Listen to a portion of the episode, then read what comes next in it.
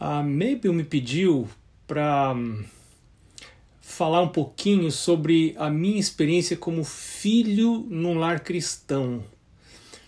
Eu conto um pedaço dessa experiência no livro Nos Bastidores da Mídia, do Michelson Borges. Ele me pediu para relatar isso. Você pode encontrar um pedaço disso no livro Bastidores da Mídia. É, eu, no fim, do meio para o final da minha adolescência, eu tive bem afastado dos caminhos de Deus, com más companhias, é, vivendo uma vida que não refletia os valores dos meus pais, né? E como é que a coisa foi revertida? Bom, é sempre pelo poder do Espírito de Deus, não é nunca é, pela força própria nem pela força dos pais. Mas o que é que os pais poderiam fazer para colaborar nesse processo da volta dos filhos para os caminhos de Deus? Eu, antes de continuar, eu quero ler para vocês, que está aqui em Jeremias capítulo 32, eu tenho meditado já há mais de um mês, todos os dias nesse texto, começando no verso 17. Eu só vou. É, Jeremias 32 fala das características de Deus.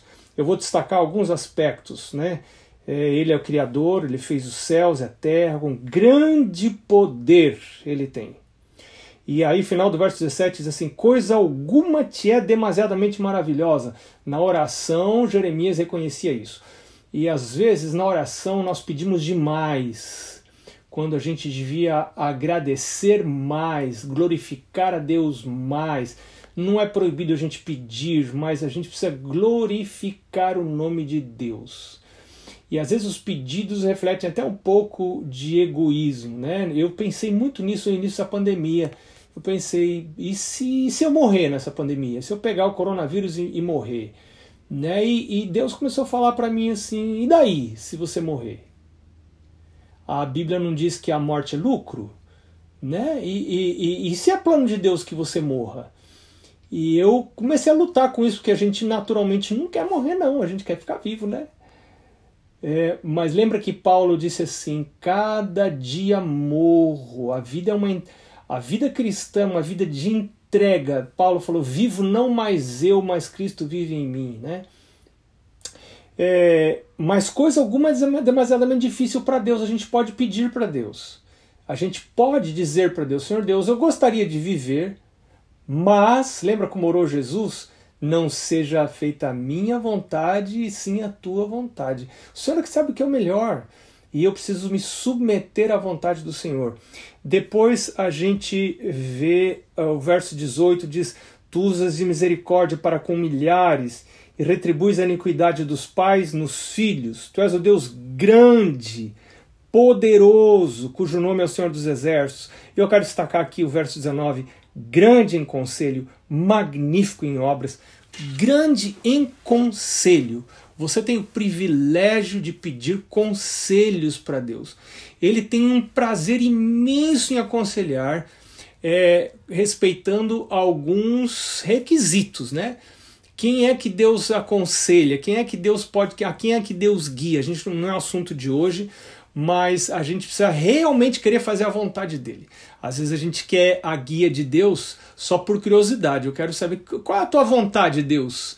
Mas se ele falar o que eu não quero, aí eu faço o que eu quero e não faço o que ele quer. Esse tipo de mentalidade não recebe a guia do Espírito Santo.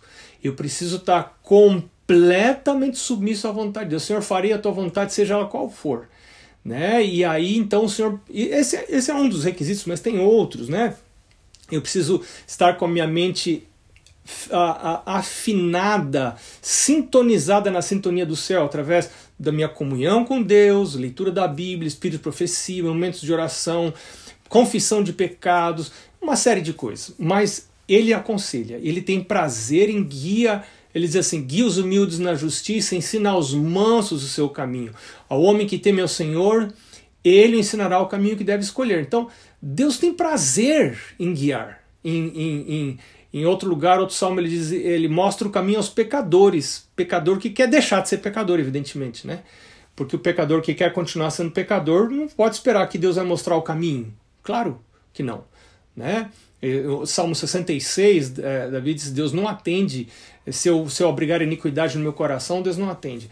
Mas enfim, como que eu posso fazer para ajudar meus filhos nesse processo? Eu quero. Nós temos aí talvez uns 10 minutos. Eu quero partilhar com vocês alguns princípios que eu percebi que ajudaram no meu caso. Né? É, em primeiro lugar, os pais é, precisam estar firmados nos princípios da palavra de Deus e do Espírito de Profecia.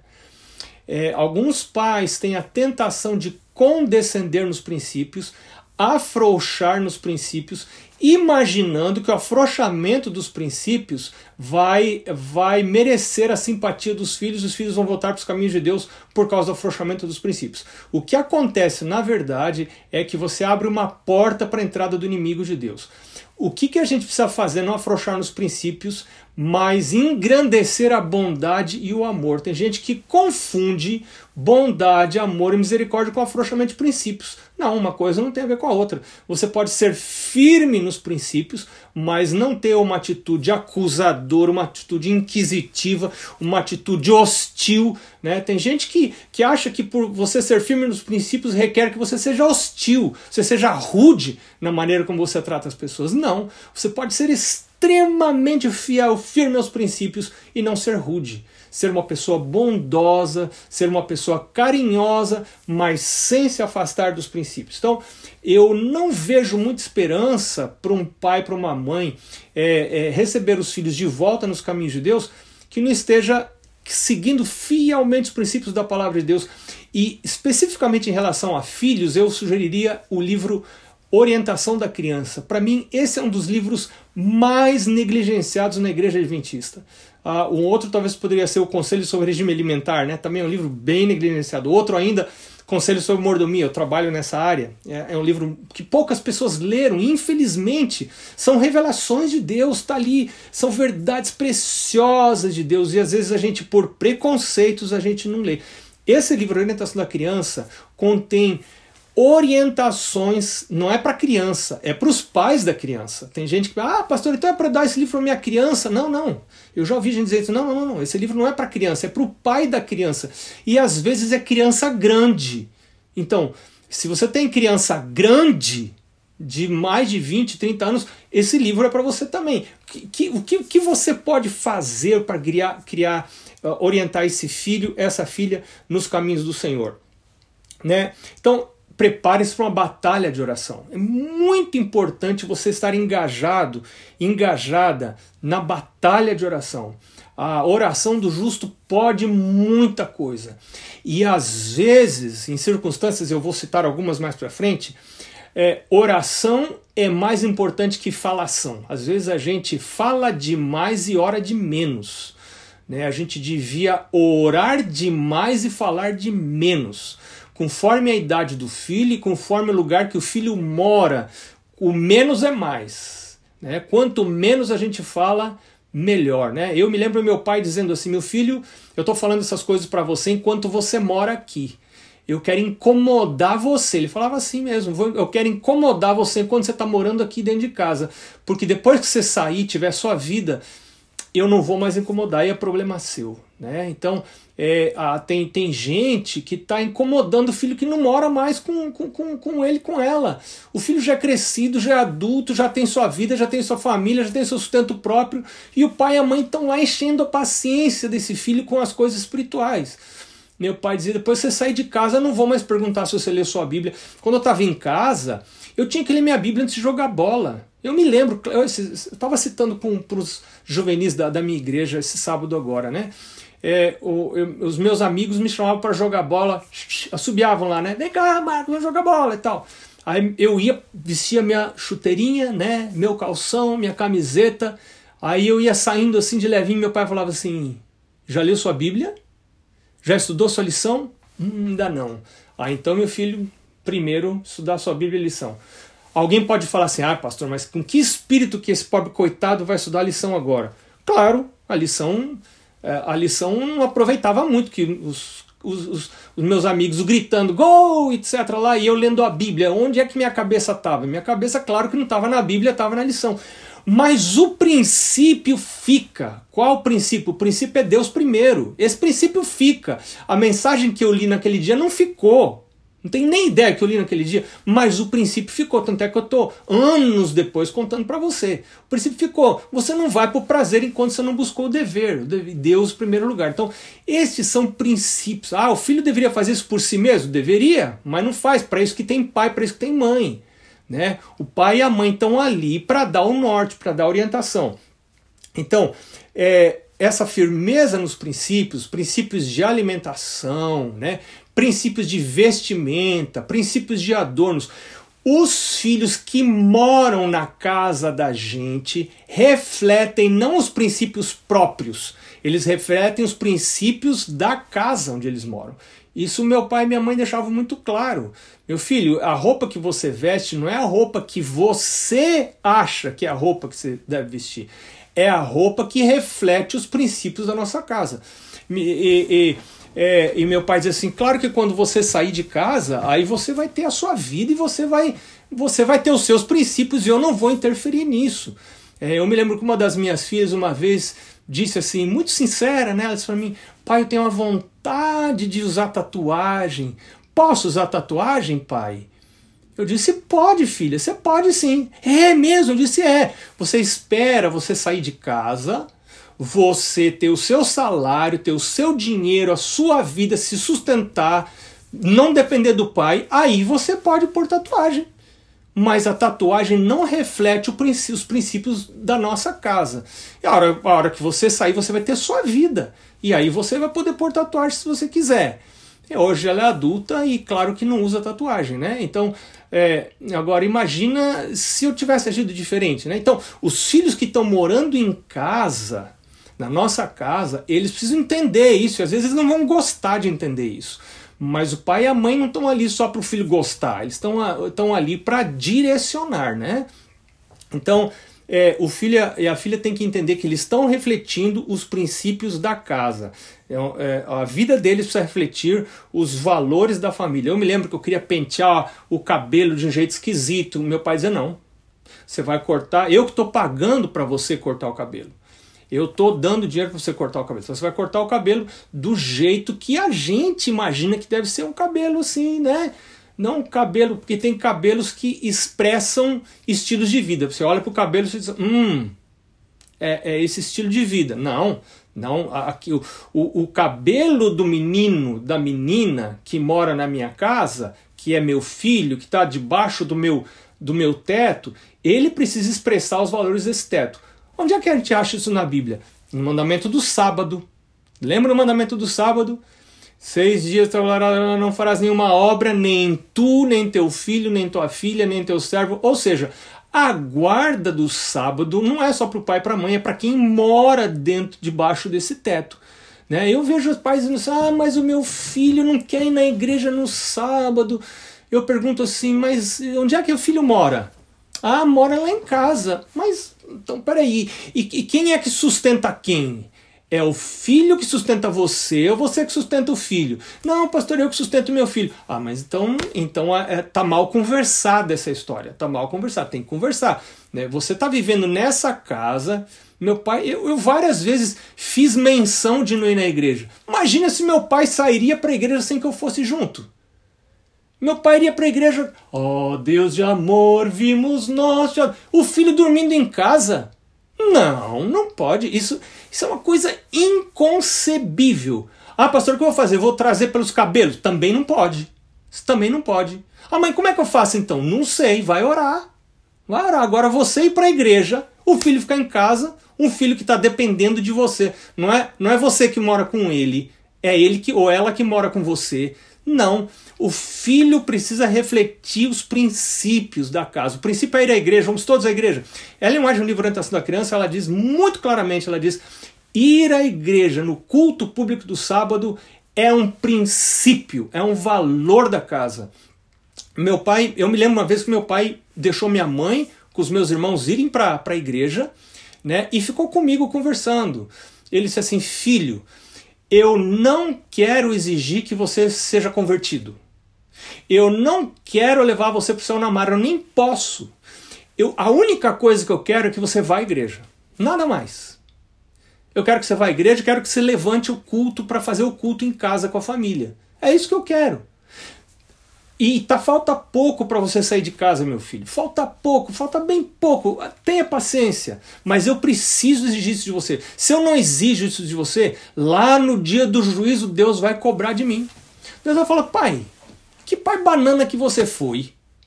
Que você estava tava com o filho em casa, estava com faca e o queijo na mão, e você deixa o seu filho escapar desse jeito. Não, pai. Onde, onde é que está o seu filho? Meu pai disse: Eu vou precisar responder para Deus sobre o meu filho, onde é que ele está. E eu quero dizer para Deus que eu exigi, eu pedi que você fosse à igreja, pedi que você levantasse o culto. Por quê? Porque aqui em casa você ganha comida. Meu pai nunca cobrou nada. Meu pai falava: você ganhar um salarinho, devolve o dízimo, devolve o seu pacto, o dinheiro é seu. Agora você entende por quê? O filho não paga aluguel, porque quem paga tem direito.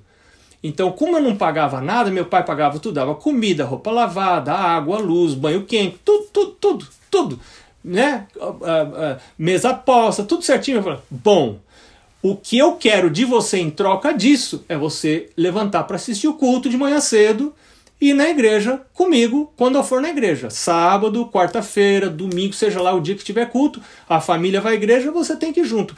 Ele dizia assim: Eu não estou pedindo para você gostar, filho. O gostar já é entre você e Deus. Eu não, eu não, eu não, eu não afeto, eu não, eu não tenho como fazer você gostar. A única coisa que eu posso fazer é levar você. Gostar já é com você e Deus. E quando você sair de casa, você vai ser livre para decidir.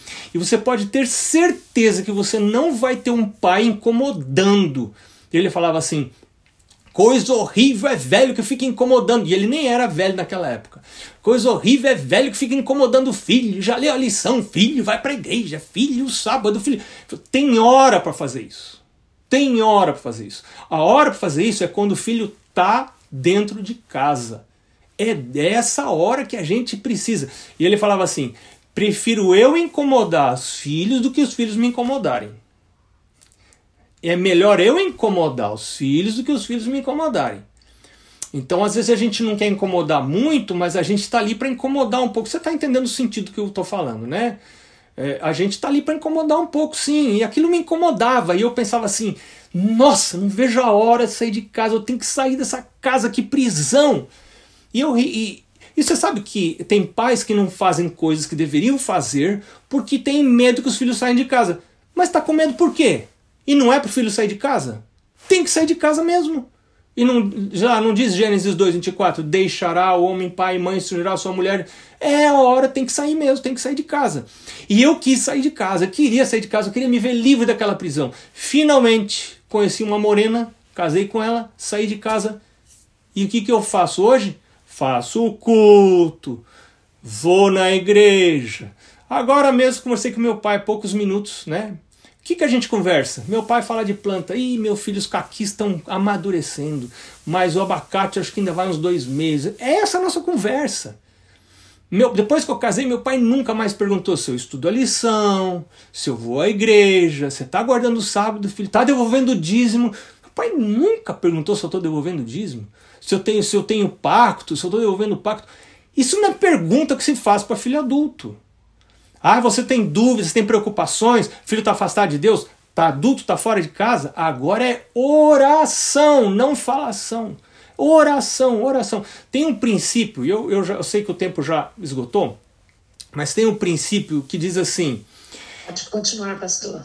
Está maravilhoso. Quanto quiser. Obrigado. O, o princípio diz: quanto mais perto, mais íntima a relação, menos falação de adultos. É, isso vale para adultos, né? Relação de adultos. Por exemplo, é, marido e mulher, a gente não prega muito para marido para esposa, não. A gente vive. Como é que eu sei disso? 1 Pedro capítulo 3, verso 1, Paulo fala assim, não sei se é, mas é capítulo 3. 1 Pedro Paulo diz assim: Mulheres, sede vós igualmente submissas a vossos próprios maridos, para que se algum deles ainda não obedece à fé, seja ganho. Você lembra que ele fala lá? Sem palavra alguma, a observar o vosso honesto comportamento cheio de temor. Então, quanto mais íntima a relação, menos funciona a falação. Já, eu estou falando para adultos, com filho é outra história. Filho a gente tem que fazer de tudo, tem que viver e tem que falar também. Mas com filhos adultos, com cônjuges, com pessoas muito próximas, a gente fala pouco e vive mais. A gente tem que ter mais pressa de viver do que pressa de falar. E aí entrar na batalha de oração. Orar, orar, orar, orar, orar e orar. Deixa eu ver se eu estou me esquecendo de mais algum ponto. Eu anotei rapidinho algumas coisas aqui, é, mas eu acho que é só isso. É, é isso aí. São os, os, os princípios principais, né? Os, uh, os mais que eu considero os mais importantes, né? Para que a gente possa ajudar nesse processo, no trabalho do Espírito Santo, em atrair os filhos para de volta para os caminhos de Deus. Então, eu só vou terminar com uma experienciazinha é, que, de certa forma, está relacionada. Eu estava numa igreja no sul do Brasil, há vários anos, muitos anos já, talvez uns 20 anos.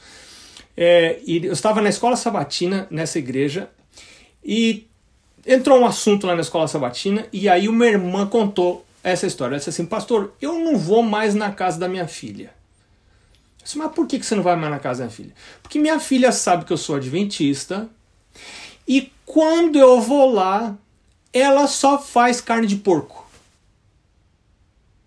E aí eu não vou mais na casa dela. E daí eu perguntei para ela assim, irmã, você vai por que na casa da sua filha? Por que, que você ia na casa da sua filha? Ah, para visitar a filha. Ué, e sua filha está proibindo você de visitar?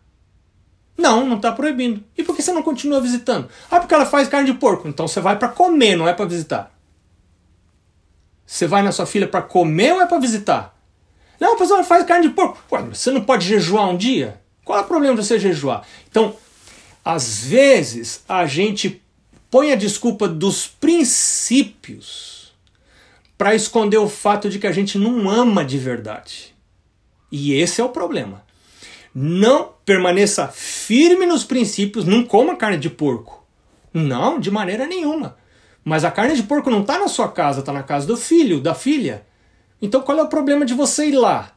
A carne de porco não vai manchar a sua vida. Você pode ir lá, visite e ame Peça a Deus para amar, e é isso, esse amor que representa o amor de Jesus. Às vezes vai falar mais do que essa pregação no momento errado. Pregação com filhos adultos tem pouco resultado, muito pouco resultado mesmo. É mais vida e mais amor revelado sem afrouxamento dos princípios. Isso é um, isso é um jogo de cintura que só o Espírito Santo pode dar para aquele que é sincero e quer realmente fazer a vontade de Deus. Desejo Deus abençoe você, se esse é o seu caso, né? Está algum filho afastado dos caminhos do Senhor, que o Senhor use você como instrumento da paz dele e do amor dele para revelar como ele realmente é, né? Então vamos orar. Senhor Deus, nós estamos diante do Senhor. E pela fé queremos colocar nossos filhos filhas, netos, netas nas tuas mãos. Que ao eles olharem para nós, vejam um reflexo de Jesus. Que ao ouvirem a nossa voz, que o tom da voz de Jesus sobressaia aos ouvidos deles. E que eles queiram conhecer mais o Senhor Jesus por nossa causa. Senhor, perdoa os nossos pecados, purifica o nosso coração, nos dá amor genuíno por aqueles que estão distantes do Senhor. E nos ajuda a termos sabedoria, Senhor, para que, sem afrouxamento dos princípios, possamos revelar não apenas os princípios eternos, mas revelar o amor que é a base desses princípios, de todos esses princípios. Senhor, pedimos agora que a tua mão um anjo alcance cada um desses filhos, desses netos por quem nós oramos agora, e que possa colocar a mão sobre a cabeça desses filhos, filhas, netos ou netas, deixando a bênção que eles precisam. Nós pedimos estas bênçãos em nome do Senhor Jesus. Amém.